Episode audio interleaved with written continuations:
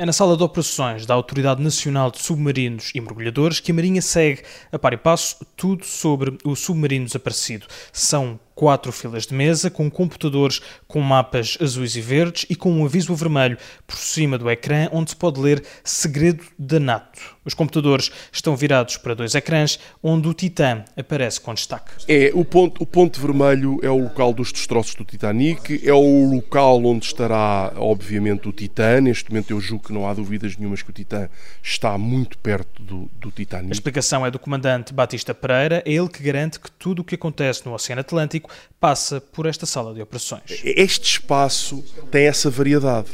Tem redes secretas da NATO, onde nós partilhamos informação muito sensível no universo da NATO, mas também tem, obviamente, acesso a redes não classificadas, como é todo o mundo da, da, da internet. A monitorização é feita ao segundo, porque o mar não tem, descansa. Nós temos aqui uma série de computadores e uma série de gente a trabalhar 24 horas por dia, 365 dias por ano. O mar não tem fins de semana, o mar não tem sábados, não tem domingos, não tem feriados, não tem dia e não tem noite. E é aqui que entra o primeiro sargento, João Correia. Entrei ontem às 9 da manhã e neste momento vou sair uh, às, 9 de, uh, às 9 da manhã. Uh, neste... Sozinho nessa altura, durante a... Não.